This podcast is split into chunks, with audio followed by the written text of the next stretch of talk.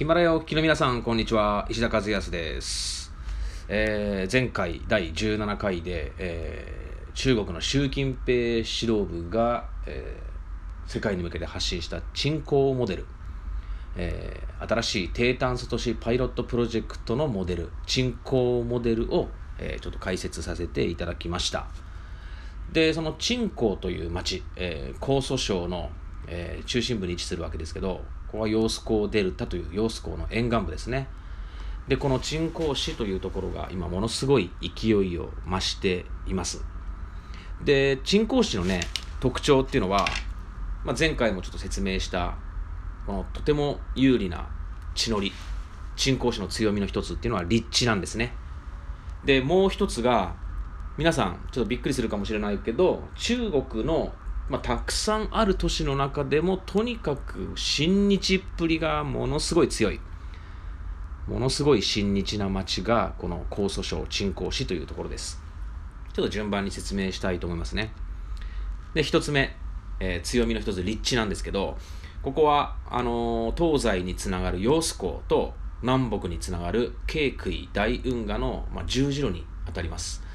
で中国ではこの古くから水上交通の要として、まあ、商業都市として栄えてきた。でまあいろんな人がこの行き来しやすい場所にあったので、まあ、観光地としてもね非常にこの有名な街なんですね。中国国内では。で有名なところでいうと金山寺というお寺があります。金の山のお寺。金山寺。でまあその金山寺というお寺を中心にいくつもの、まあ、中国でも由緒あるお寺があってで中国全土からたくさんの観光客がやってくる町がこの江蘇省鎮江市なんですね、えー川を沈めるというそんな意味の町です。で揚子江デルタというのはこれあの揚子江によって水上交通が、まあ、東西に、まあ、縦横無尽に行ける、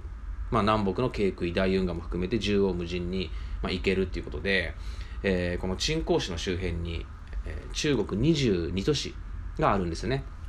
でこの22都市に囲まれているその中心部にあるっていうことで、えー中国に内陸部に進出する外国企業にとっては非常にこの大きな地の利があって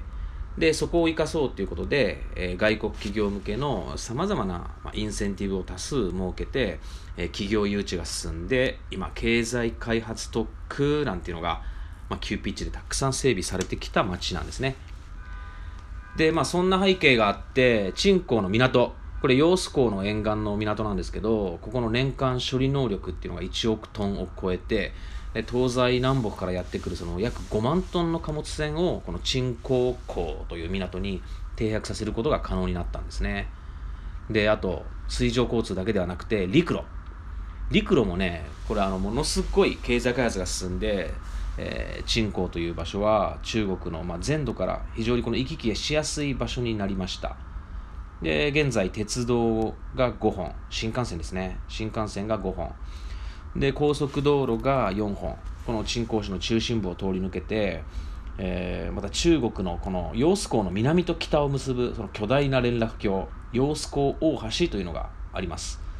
ここは中国の北部と南部をつなぐ、まあ、重要な架け橋となって、えーものすごい交通量になってきました。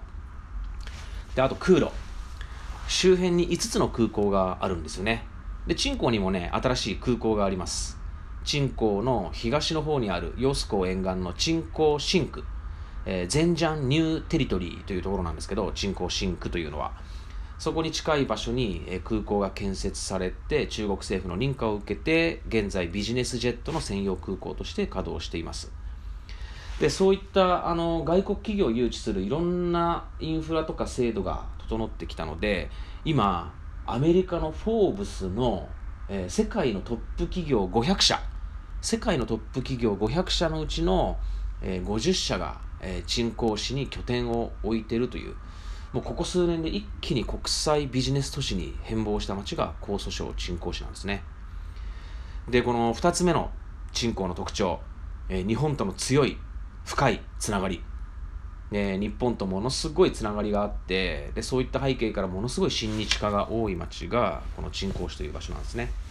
でなんで日本との深い強いつながりがあるかというとここ鎮江っていうのはもともと中国の、えー三国時代三国っていうのは義呉蜀という3つの国に分裂していた中国の時代なんですけど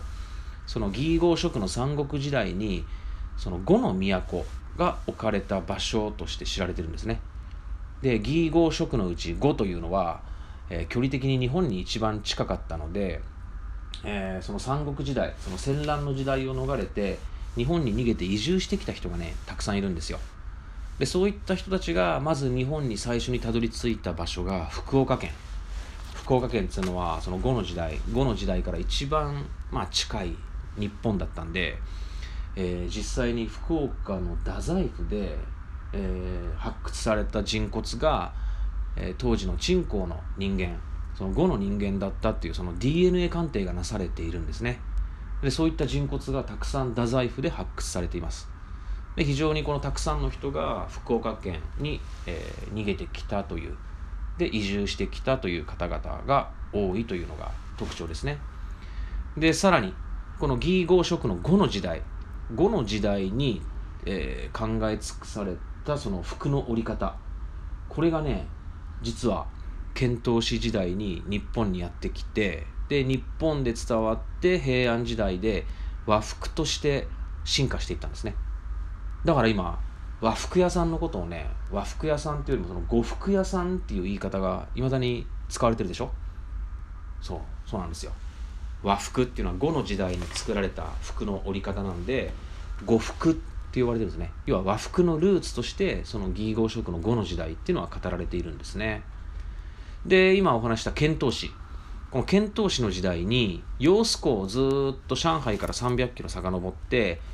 安倍の中丸とか空海とかそういった方々がねたくさん鎮江を訪れたんですよ。で安倍の中丸は日本人として初めてのその科挙制度というのを受けて中国の皇帝にもう多大なる貢献をしたんですね。で科挙制度っていうのは何かっていうと、まあ、今でいう国家公務員試験です、えー、当時の中国の国家公務員試験ですね。でこれは中国の皇帝がもう家柄だけではなくて、まあ、たくさんの人々からこの有能な人間を登用していこうと、まあ、そういうのをまあ考えて国家公務員試験科挙制度というのがその当時の唐の時代に作られたんですねでそれに日本人として初めて受験をしたのが遣唐使で中国に渡った安倍の中丸なんですねで安倍の中丸っていうのはものすごい優秀で中国の皇帝にもものすごい貢献をしたんですってだからいまだにその安倍の中丸のその栄誉を称える記念碑というのが鎮江の揚子江沿岸部に大きな記念碑が建てられているんですねで安倍の中丸っていうのは江蘇省特に鎮江市に行くと日本人の英雄として語り継がれています。であと空海弘法大師えー、四国の、えー、善通寺市生まれなんですって彼は。香川県善通寺。でお父さんが佐伯善通と言ってそのお父さんの、えー、祀ったお寺が、えー、善通寺という寺ですね。でその空海は遣唐使の時代にまあ安倍の仲間と同様船に乗って当時の中国に渡ったわけですよ。で彼空海が、えー、遣唐使で行った鎮江でその鎮江にあった金山寺というお寺でいろんな医学とか、えー、宗教、えー、文学政治いろんなものを学んで日本に持ち帰ってきて平安時代のいろんな制度にそれが応用されていきました。で安倍の中丸は金山寺に行って食べたお味噌が美味しくてでそれを日本に持ち帰ってきて広まったのが実は金山寺味噌なんですね。で金山寺味噌っていうのは当時のその発酵食品のその作り方のノウハウっていうのがその味噌が醤油を作ったと言われてるぐらい、えー、今日本人が使っている醤油。あれは空海が金山寺味噌を日本に持ち帰って普及しなかったら醤油っていうのはひょっとしたらありえなかったかもしれないですね。そういった形で日本とものすごい深いつながりを持っているのが江蘇省の鎮江市。だから鎮江市の人民政府の方々っていうのは日本語ペラペラの方がねとにかく多いんですよ。もうびっくりするぐらい。向こうに行くともうとにかく毎晩毎晩、えー、人民政府のもう偉い方々と晩餐会やるんですけどみんな日本語ペラペラで日本が大好き、えー、そういった、えー、中国だけど中国っぽくない環境にみんなびっくりするんじゃないかなと思います。まるで日本かここはっていうぐらい。親日家が多いです、えーまあ、今日はこの辺で失礼したいと思います。さよなら。